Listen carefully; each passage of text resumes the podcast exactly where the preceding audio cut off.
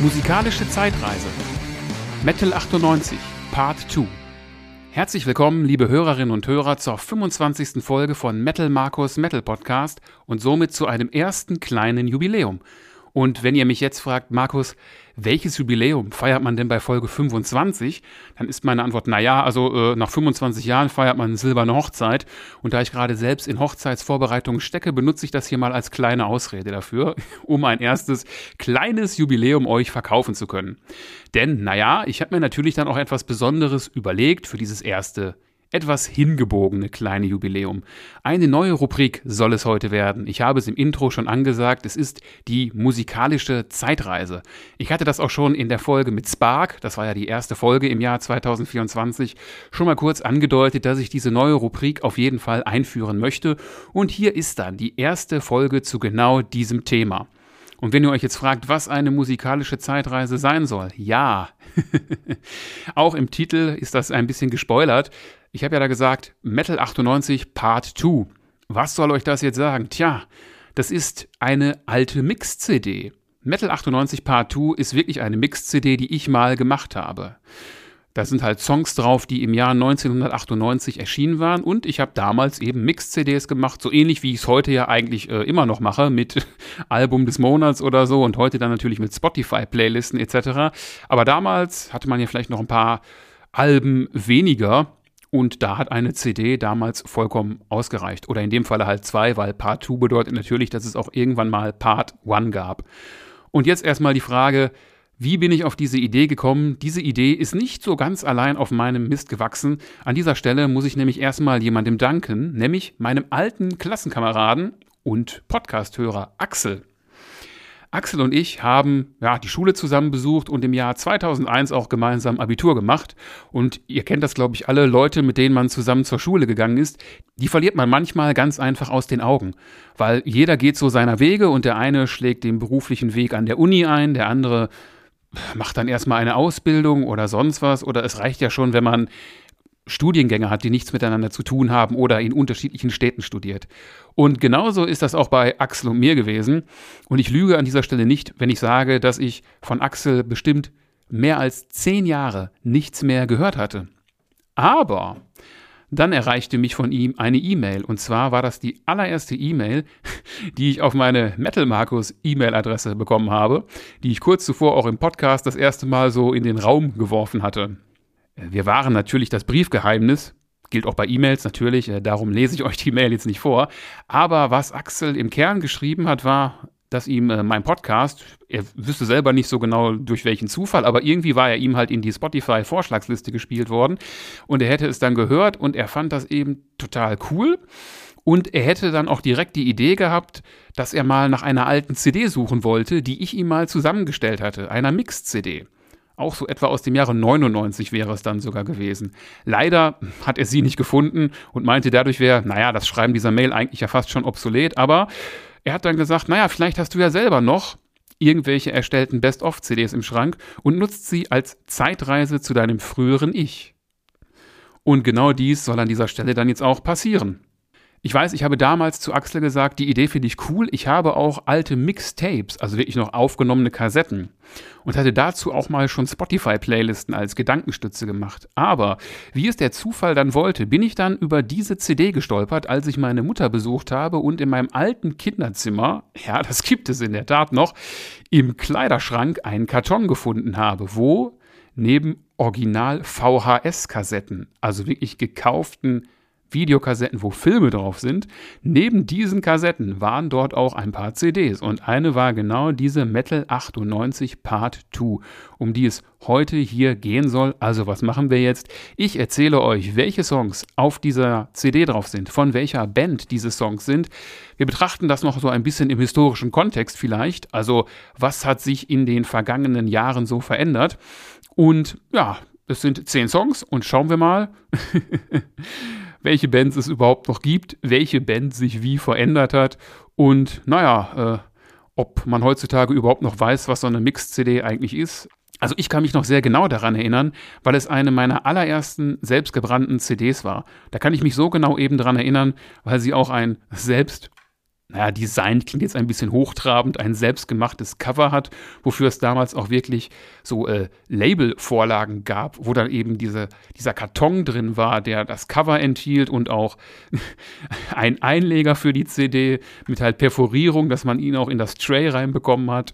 Und ich habe sogar einen Labelaufkleber auf der CD. Ich weiß gar nicht, ob sich heutzutage noch jemand vorstellen kann, warum man das gemacht hat. Das war ein Papieraufkleber die konnte man dann mit dem Drucker über den PC bedrucken. Und dann war auf der CD halt ein Aufkleber drauf, dass das Ganze halt nicht wie ein Rohling aussah.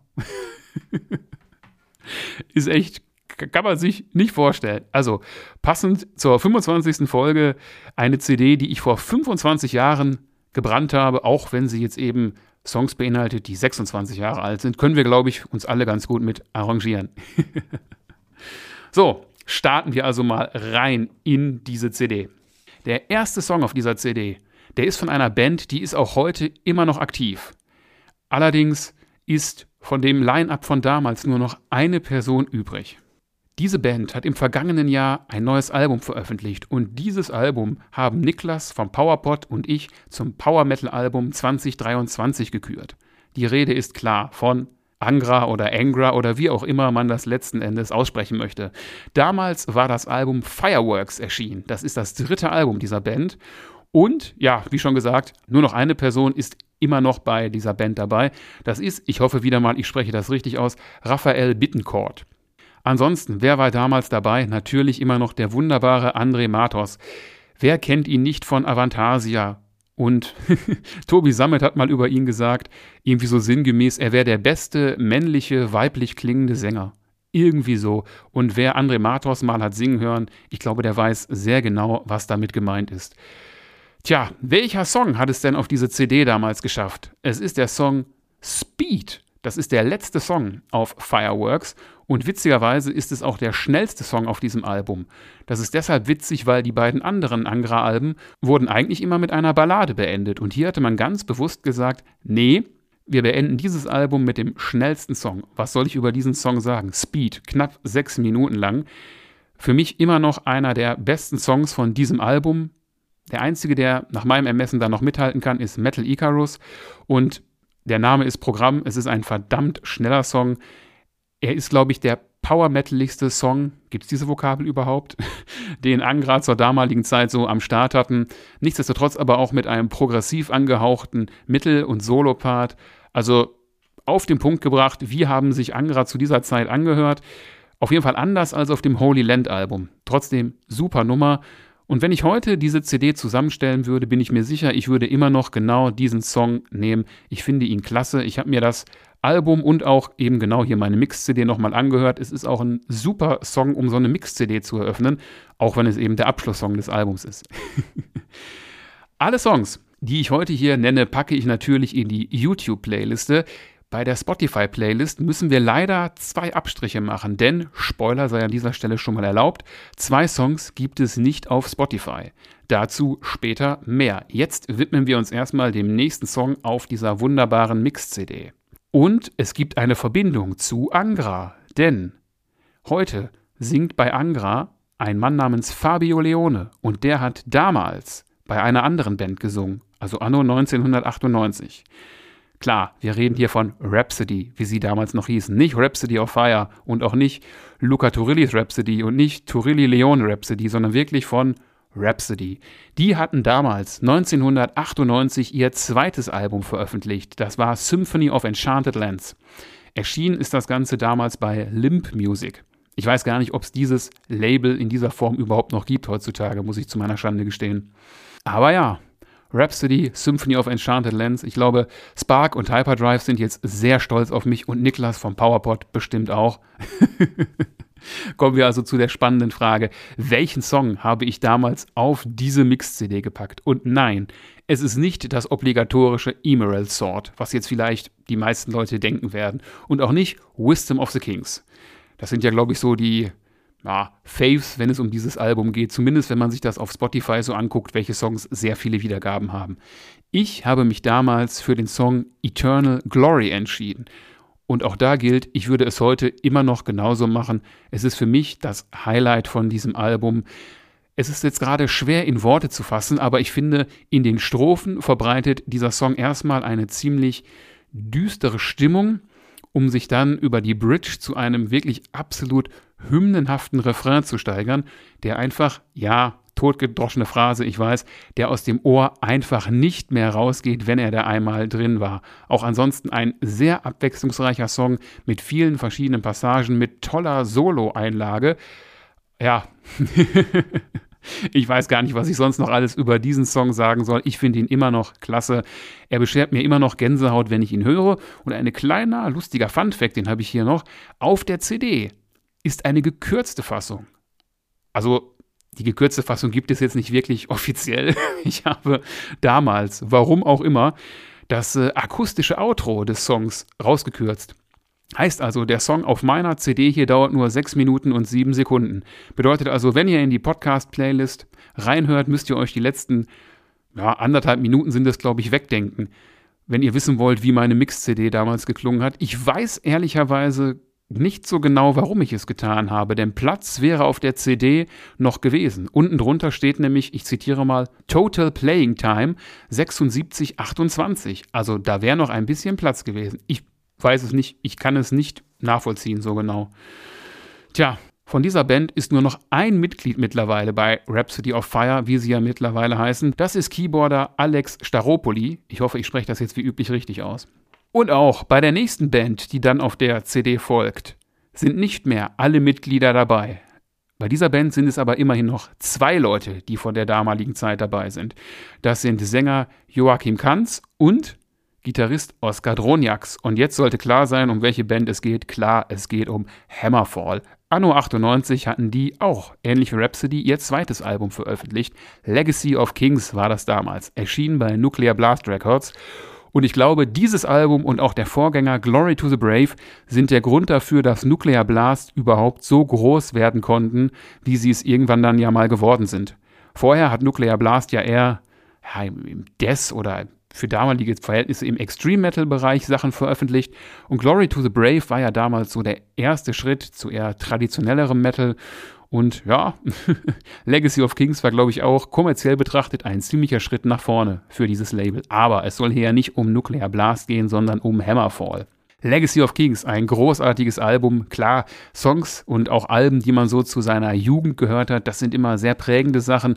Und das ist hier auch absolut genauso. Ich mag das Album immer noch. Ich höre es mir sehr gerne an.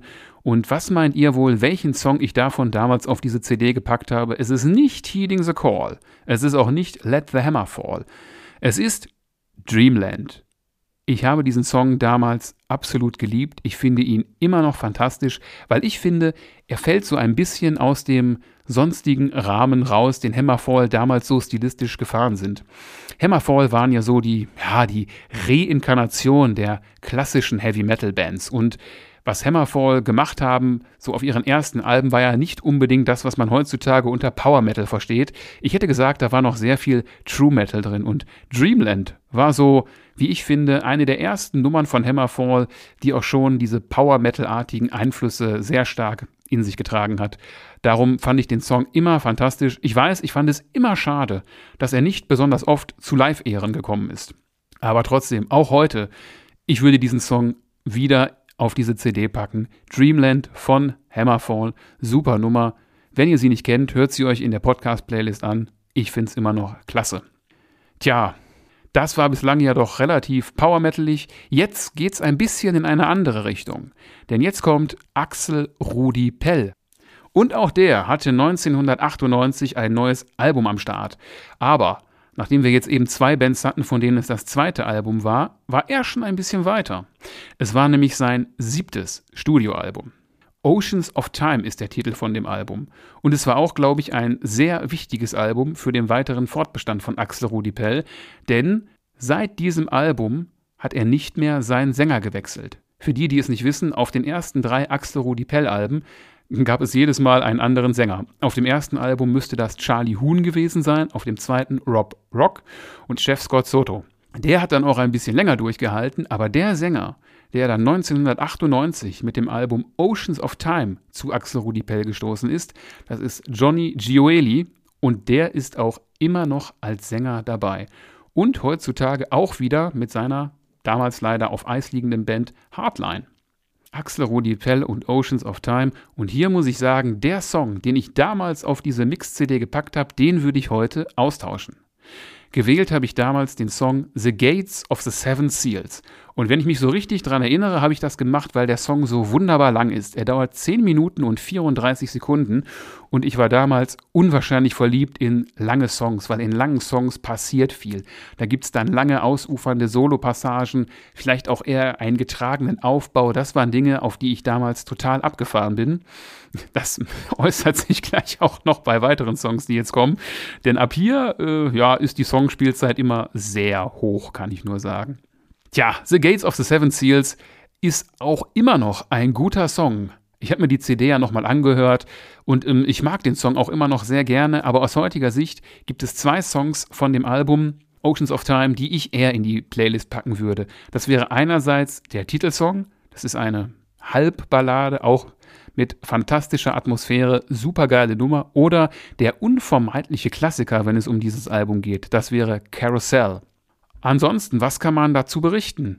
Axel Rudi Pell hat ja damals relativ oft seine Bandbesetzung noch gewechselt, aber seit diesem Album, also seit Oceans of Time, war das Line-up relativ konstant.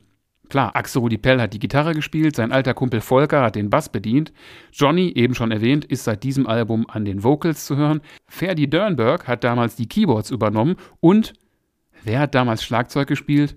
Klar, Jörg Michael. Oder wie Timo Cotipelto ihn mal vorgestellt hat, Mr. Jörg Michael. Wer sollte sonst Schlagzeug spielen auf einer deutschen Produktion? War aber das letzte Mal. Danach war er festes Bandmitglied bei einer Band, zu der wir gleich noch kommen. Spoiler, Stratovarius ist das natürlich. Axel Rudipel, Oceans of Time. Immer noch ein tolles Album. The Gates of the Seven Seals, heute nicht mehr meine erste Wahl, aber auch ein super Song. Und ja, Axel Rudi Pell höre ich heute immer noch sehr gerne. Jetzt kommt etwas, was so vollkommen aus dem Rahmen fällt. Zumindest habe ich das gedacht, als ich die CD Ende letzten Jahres gefunden habe und mir so meine Gedanken über diese Folge gemacht habe, die ich jetzt gerade aufnehme. Denn nachdem wir bisher ja doch zumindest irgendwie im ja, Power Metal oder melodischen Metal unterwegs waren, kommt es jetzt knallhart. Es geht um Death Metal und zwar um progressiven Death Metal. Und welche Band war Vorreiter für progressiven Death Metal? Die Band, die dem Genre Death Metal, zumindest in meiner Erinnerung, auch überhaupt seinen Namen gegeben hat. Ganz profan heißt die Band Death. Wie passt das jetzt zu den anderen Sachen? Ja, es fällt schon ein bisschen aus dem Rahmen. Es ist gerade vom Gesang natürlich sehr kreischig, in Anführungsstrichen. Death hatten damals ein neues Album am Start wie Axel Rudi Pell war es auch das siebte und es hört auf den Titel The Sound of Perseverance. Das waren ja eigentlich nur eine Person. Also zumindest vom Songwriting und vom Textschreiben her war es eigentlich immer Chuck. Klar, das ist nicht sein echter Name, aber so hat er sich damals genannt, Chuck. Und von sehr ja, urwüchsigen, krachigen Death Metal, mit dem er angefangen hat, wollte er sich weiterentwickeln. Der Stil von Des ist immer progressiver geworden und eben dieses siebte Album ist für mich der absolute Höhepunkt. Das hat mich damals total abgeholt, weil wenn man Progressive gehört hat, war das ja meistens sowas wie Dream Theater mit sehr äh, klarem, auch sehr hohem Gesang. Und hier waren es dann wirklich progressive Songstrukturen, anspruchsvolle Instrumentalisierung und, naja, ein bisschen keifiger Gesang, aber er passt fantastisch in das Gesamtbild, wie ich finde. Ich finde immer noch, es ist ein großartiges Album und der Song, den ich auf diese CD damals gepackt habe, das war Spirit Crusher. Und auch heute glaube ich, ich würde diesen Song immer noch präferieren. Vielleicht würde ich ihn tauschen gegen Scavenger of Human Sorrow. Ich habe ja anfangs gesagt, dass es jetzt ein bisschen eigenartig ist, weil das passt eigentlich nicht so ganz ins Bild. Aber vor wenigen Wochen habe ich die zum jetzigen Zeitpunkt letzte Folge der Power Hour of Fire gehört. Das war die zweite Episode von Radio Thunder Force. Und dort war auch ein Song von Death auf einmal zu hören. Und kommt Leute, wenn die Power Hour of Fire, also wenn Spark und Hyperdrive der Ansicht sind, dass in der Musik von Death Power Metal Anleihen drin sind, dann kann ich das hier ruhigen Gewissens auch auf dieser CD gehabt haben. Ich wusste es eben schon damals. Entschuldigung, aber ein paar Witze müssen an dieser Stelle ja auch mal erlaubt sein.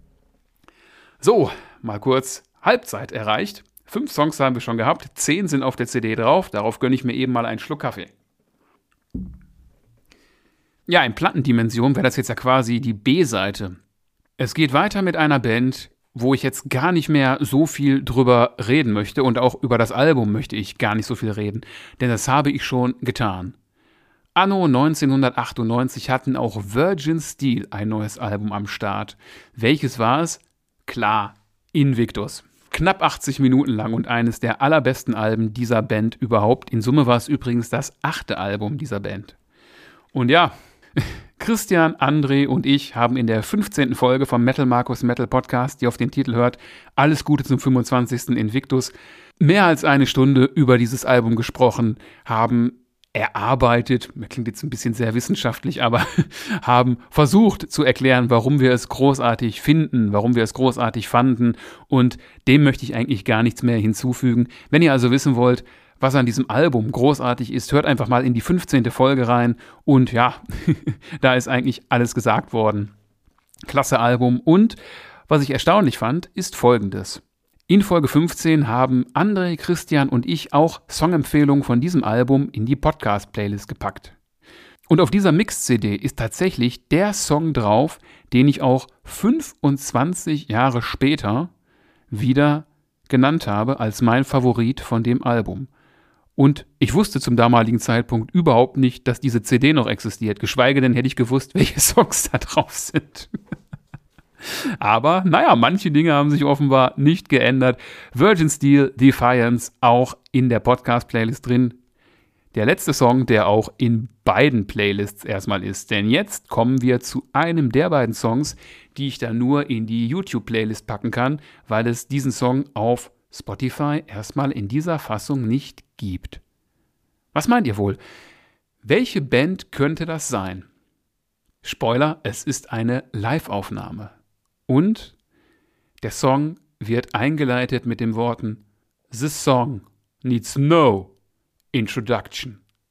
Und das kann man eigentlich auch über diese Band sagen. This band needs no introduction. Welche Band könnte das sein? Judas Priest. Und wenn jetzt der ein oder andere verwirrt ist, so, Moment mal, Judas Priest und der Song, den du jetzt hier anno 1998 auf eine Mix-CD gepackt hast, der ist nicht auf Spotify? Es ist in der Tat so. Warum ist das so? Ich habe jetzt nur eine Theorie.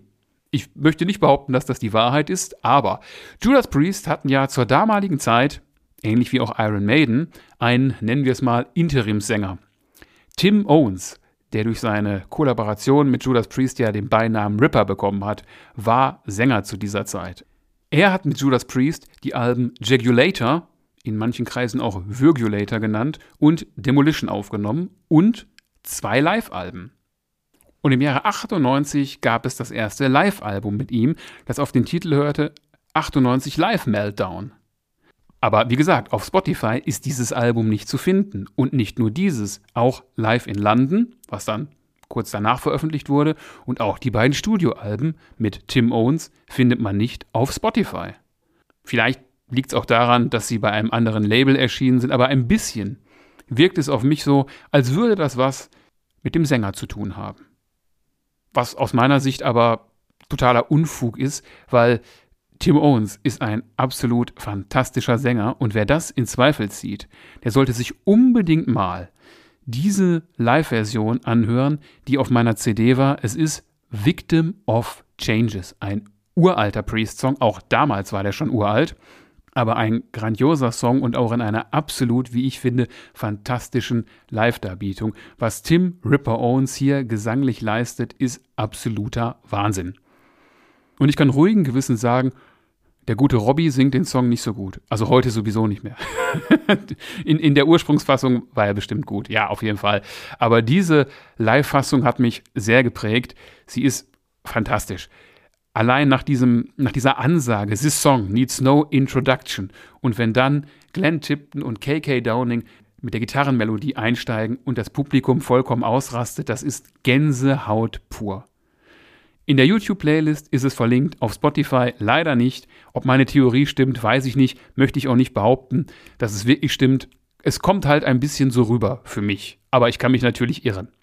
Wie dem auch sei. Das war der erste von zwei Songs, die eben nicht auf Spotify jetzt dabei sein können. Bei der einen Band weiß man nicht so genau warum und bei der Band, die jetzt kommt, naja, da bin ich mir ziemlich sicher, da weiß einfach entweder keiner so genau, wo die Rechte eigentlich liegen oder es interessiert sich keiner dafür, wo die Rechte liegen, weil es niemand veröffentlichen möchte. Und wenn Judas Priest No Introduction benötigen, dann muss man diese Band, würde ich mal behaupten, nahezu jedem Hörer dieses Podcasts vorstellen.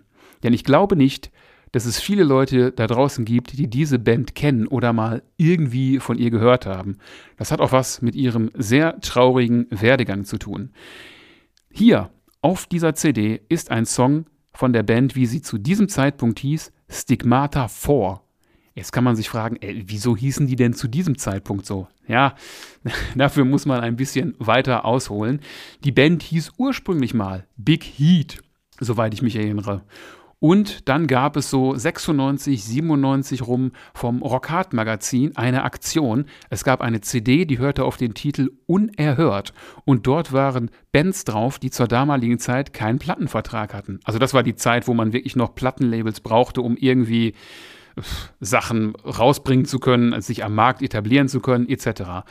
Und ein paar dieser Bands haben es dann geschafft, im Zuge dieser Kampagne Plattenverträge zu ergattern. Fun Fact: Eine andere Band, die auch auf diesem Unerhört-Sampler damals war, das waren Sacred Steel. Und die äh, kennt man heute, glaube ich, immer noch.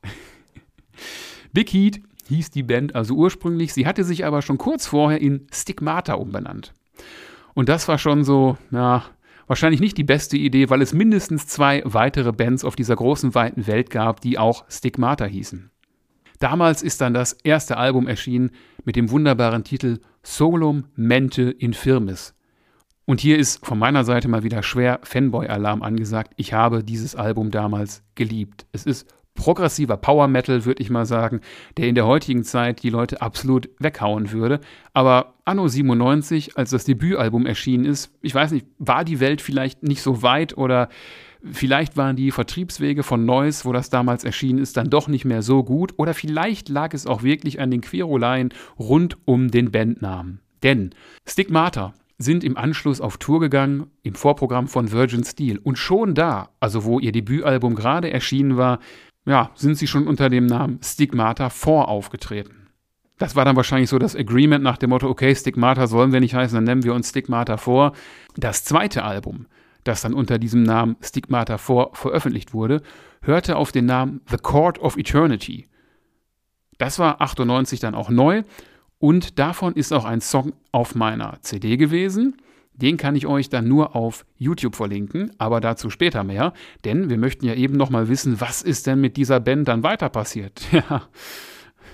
Court of Eternity war das zweite Album und natürlich der Ärger um den Bandnamen ging weiter, denn es reichte der Band, die halt rumgemosert hatte wegen Stigmata, nun nicht, dass die Band Stigmata vorhieß, das wäre ja immer noch viel zu nah dran an Stigmata und dementsprechend hat man sich dann Stygma vorgenannt. Also das dritte Album erschien wieder unter einem anderen Namen und unter diesem Namen sind dann insgesamt immerhin noch drei Alben erschienen, bevor sich die Band dann irgendwann wahrscheinlich relativ frustriert von der Gesamtsituation aufgelöst hat. Das ist sehr schade. Es war eine fantastische Band. Ich liebe jedes ihrer Alben. Sie haben es übrigens auch geschafft, ein Live-Album zu veröffentlichen mit dem passenden Titel A History in Pain.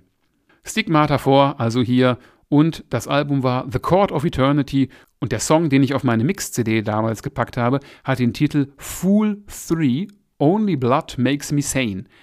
Ja, Three legt schon nahe. Es ist äh, eine Geschichte, die sich über mehrere Songs erstreckt hat. Es gibt hinterher auch noch sogar Fool 4 und es gibt natürlich auch einen Song, der heißt nur The Fool. Und der zweite Song, der zu dieser Reihe gehört, ist dann der Titelsong vom ersten Album Solum Mente Infirmis. Und jetzt quatsche ich euch hier voll mit einer Band, von der ihr euch nur schwierig Sachen anhören könnt. Aber ich empfehle jeden, der eine Affinität für progressiven Power Metal hat, sucht mal nach Stigmata, Stigmata 4 oder Stigma 4 zieht euch den Song auf YouTube rein und wenn es euch gefällt, hört mal weiter rein. Da gibt es verdammt viel zu entdecken. Und auch heute, ich würde diesen Song jederzeit wieder auf eine Mix-CD packen. Ich finde ihn super. Es ist ein langer, progressiver Song mit tollen Stimmungswechseln, tollen Solo-Einlagen, super Gesang, kann ich nur sagen. Und ja, ich verstehe bis heute nicht, dass diese Band es nicht irgendwie geschafft hat, nennenswert was zu reißen.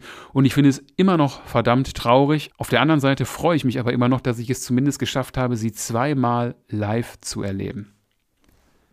Das war's zu den Songs, die man nicht auf Spotify finden kann.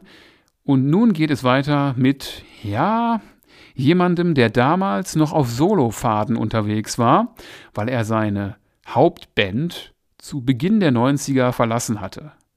Kurz danach ist er aber zurückgekehrt. Klar, Bruce Dickinson, um ihn geht es hier. 1998 hatte er auch ein Soloalbum am Start. In Summe war es sein fünftes Soloalbum. The Chemical Wedding Textlich war er da sehr inspiriert von William Blake. Es ist ein sehr düsteres Album, auch vom Sound ein sehr hartes Album. Wenn ich mich an das erinnere, was ich damals gelesen habe, hieß es, dass man die Gitarren mit Bassseiten bezogen hätte, um eben diesen harten, kräftigen Sound zu erreichen. Wusstet ihr eigentlich, dass von diesem Album, also von The Chemical Wedding, ein Song im vierten Chucky-Film vorkommt? Chucky und seine Braut oder wie er im Original heißt, Bride of Chucky. Trumpets of Jericho kommt in diesem Film vor. Und nicht nur das, eben waren wir bei Judas Priest, auch ein Judas Priest-Song kommt in diesem Film vor, nämlich sehr passend Bloodstained. Wer den Film kennt, weiß, wovon ich rede. Wer jetzt denkt, Markus, was hat das hiermit zu tun? Ich wollte es einfach mal erwähnt haben, weil neben Metal-Nerd bin ich gerne auch mal Film-Nerd, gerade was Horrorfilme angeht. Sorry für dieses kurze Abschweifen. Bleiben wir natürlich bei Bruce Dickinson. Chemical Wedding, das war damals ein Mega-Album. Ich kann mich daran erinnern. Es hat mich wirklich umgehauen. Es hat mich weggeblasen, wie dreckig und kraftvoll das alles klang und wie grandios Bruce Dickinson da wieder gesungen hat, nachdem seine letzten Live-Aufnahmen mit Maiden ja so ein bisschen, ja, nennen wir es mal höflich, eher suboptimal ausgefallen waren. Gott, was habe ich dieses Album gefeiert und ich finde es heute immer noch fantastisch. Wie ich eingangs schon sagte, bin ich ja jemand, der eine Affinität für die langen Songs damals hatte und dementsprechend habe ich auch hier den langen, epischen Song gewählt, Book of Fell. Ich würde ihn heute, denke ich, immer noch wählen, wobei ich eine Sache mal anmerken muss. Ist euch auch mal aufgefallen, dass der sehr stark nach dem Song Dark Side of Aquarius von Accident of Birth klingt. Wie dem auch sei, ist ein super Song. Auch hier wieder ein kleiner Fun Fact am Rande. In dem Song gibt es die Textzeile By the pricking of my thumb, something wicked, this way comes.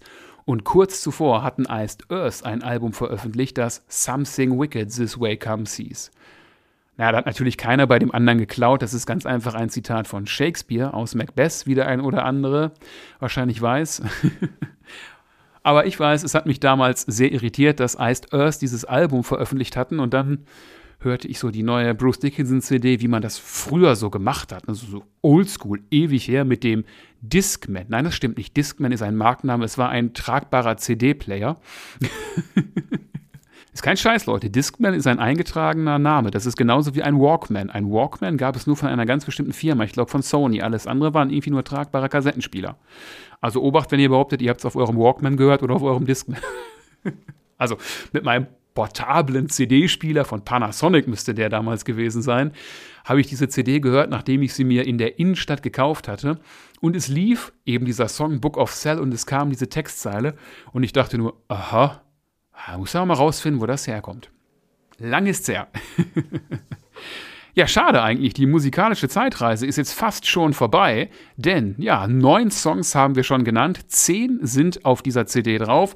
Dementsprechend fehlt nur noch ein einziger Song. Und ich habe vorhin schon angeteasert, von welcher Band wir jetzt sprechen werden. Stratovarius, natürlich. Denn bei denen hat Jörg Michael dann gespielt.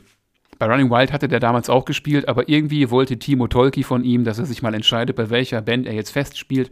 Und da hat er sich dann damals für Stratovarius entschieden und hat dann lange Zeit eben nur noch dort getrommelt, nachdem Jörg Michael ja gefühlt so von, ich weiß gar nicht, 85 bis eben so 98, also zumindest wirklich gefühlt bei so um 100 Bands gespielt haben muss. Oder bei jeder Band aus Deutschland mit gutem Schlagzeugsound oder keine Ahnung. Stratovarius, ja, auch das siebte Album, schon wieder ein siebtes Album. Destiny. Aha. Zukunftsschwangerer Titel, ne? Obwohl damals war im Hause Stratovarius ja noch eigentlich so ziemlich alles in Ordnung. Der Erfolg war da, der Erfolg wurde sogar immer größer und Destiny ist auch ein Mega-Album gewesen, das man da damals rausgehauen hat. Von damals sind aber nur noch zwei Leute in der heutigen Zeit bei Stratovarius. Klar, das sind Sänger Timo Cotipelto und Keyboarder Jens Johansson. Und damals natürlich neben Jörg Michael, wer war noch dabei?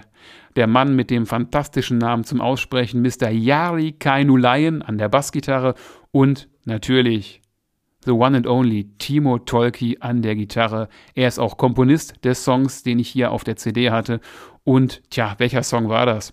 Der Abschlusssong, Anthem of the World, weil auch hier wieder gilt, es musste, warum auch immer für mich, der lange Song sein, obwohl es hätte dann ja auch der Opener Destiny sein können. Aber nein, hier sollte es der lange Song vom Ende sein. Anthem of the World, neun Minuten lang, super Song, typischer Stratovarius, Longtrack mit langsamen Aufbau, super Solo-Passage und noch einem tollen Wechselspiel zwischen eher langsamen Passagen und dann ziemlich schnellen Passagen. Ich finde den Song immer noch super. Vielleicht mit meinem heutigen Ohr ein bisschen kitschig, wenn dann der Kinderchor auch noch Anthem of the World singt. Aber gut, das war damals so. Es ist immer noch cool. Und hey, Destiny ist ein fantastisches Album mit super Songs. Und ja, ich finde eine Sache ein bisschen schade, die jetzt nicht mit Stratovarius etwas zu tun hat, sondern eher mit Timo Tolki. Ich weiß jetzt nicht, inwieweit ihr da im Bilde seid, aber Timo Tolki hatte angekündigt, dass er eine neue Band am Start hätte. Die sollte heißen Timo Tolkis Strato. Ja, da wären dann die Originalmitglieder von Stratovarius dabei gewesen. Die waren ja ganz zu Beginn auf ihrem Debütalbum Fright Night nur ein Trio. Und diese drei Bandmitglieder sollten Timo Tolkis Strato sein. Und da hieß es auch, es würde, zumindest gab es diese Ankündigung mal, im Oktober des letzten Jahres ein Album geben. Es war auch eine Zeit, in der Timo Tolki allgemein, so habe ich es zumindest wahrgenommen, sehr aktiv war. Man hat ihn viel auf Facebook dann gesehen, er hat viele Sachen gepostet, auf Insta war er auch aktiv und hat Bilder gepostet, eben von Timo Tolkis Strato, wo dann irgendwie drunter stand, hier Bandprobe oder Songwriting fürs neue Album etc. Und auch sonst ging es dann für seine Verhältnisse sehr interessant weiter. Denn lange Zeit gab es ja die Songs von Timo Tolki nicht auf Spotify oder auf sonstigen Streamingdiensten, weil er immer in den Medien so die Meinung vertreten hat, das ist alles Teufelswerk, das ist Betrug am Künstler so ungefähr, jetzt nicht wortwörtlich zitiert, aber der Künstler verdient daran nichts. Mag inhaltlich ja auch erstmal gar nicht so verkehrt sein. Dann gab es aber irgendwann einen Wendepunkt, denn urplötzlich tauchten seine Soloalben auf Spotify und Co wieder auf. Und äh, er hat irgendwie gesagt, ja, ich habe mich jetzt informiert, äh, es gibt da wohl doch ganz gute Wege und hier sind die Sachen also online auf Spotify und auch überall sonst. Und das war so ein bisschen ulkig, weil ähm, er hat dann auf Facebook gefragt, ob es noch Leute gibt, die vielleicht von seinem einen Soloalbum Sana, Warrior of Light, Part 1, eine CD hätten und ihm davon eben eine Wave-Datei oder ein CD-RIP in Flawless, also eine verlustfreie Audiodatei zur Verfügung stellen konnten, weil er selbst sie offenbar nicht mehr hatte. Irgendwie hat es dann aber funktioniert und es gab für kurze Zeit die ganzen Sachen online und dann gab es irgendwann wieder einen Post auf Facebook und oder Insta, wo es dann hieß, ich habe die Sachen wieder runtergenommen, ich möchte das doch nicht. Und kurz danach gab es dann auch wieder so Äußerungen, die in die Richtung gingen, ja, ich mache jetzt mal hier alle meine Social-Media-Kanäle dicht, weil das bringt eh nichts, da wird man nur depressiv so ungefähr. Und seitdem ist es leider wieder sehr still geworden um Timo Tolki, was ich persönlich sehr schade finde, denn ich halte ihn weiterhin für einen absolut begnadeten Gitarristen, für einen fantastischen Songwriter und ich habe seine Songs geliebt. Ich liebe sie immer noch. Gut, er hat in den letzten Jahren dann vielleicht ein paar komische Sachen veröffentlicht und auch gesagt, aber er ist immer ein fantastischer Künstler gewesen. Sorry für kurz mal eben off-topic sein, das musste aber gesagt werden von mir. ja, damit sind wir tatsächlich am Ende angekommen. Zehn Songs waren auf dieser CD drauf. 76 Minuten und 28 Sekunden dauert sie. Ich höre sie mir immer noch gerne an und ja, ich verlinke euch natürlich die Podcast-Playlist, wo die Songs drin sind. Auf YouTube sind alle 10 Songs drin, auf Spotify leider eben nur 8 von 10. Und ja, meldet euch doch gerne mal auf den üblichen Kanälen und erzählt mir, was ihr von dieser musikalischen Zeitreise so gehalten habt, ob ihr sowas gern noch öfter hören würdet oder ob ihr vielleicht auch irgendwo noch Mixtapes, CDs, äh, keine Ahnung, ja gut, Schallplatten konnte man sich, glaube ich, nie selber fressen, aber ob ihr irgendwas noch habt. Vielleicht habt ihr ja auch Bock, mal über genau sowas dann zu sprechen. So ähnlich wie bei 10 Songs, die zeigen, was Heavy Metal für mich bedeutet. Ich würde es auf jeden Fall cool finden, wenn ihr auch noch ein Mixtape und oder eine Mix-CD habt, über die ihr gerne mal sprechen würdet. Ich verabschiede mich jetzt an dieser Stelle bis zur nächsten Woche. Spoiler an dieser Stelle schon mal, da gibt es dann das Album des Monats Januar. Und ja, das äh, weiß ich noch nicht genau, welches es werden wird. Ich bin noch in der Findungsphase. Aber ich bin schon kurz davor, es wirklich zu wissen.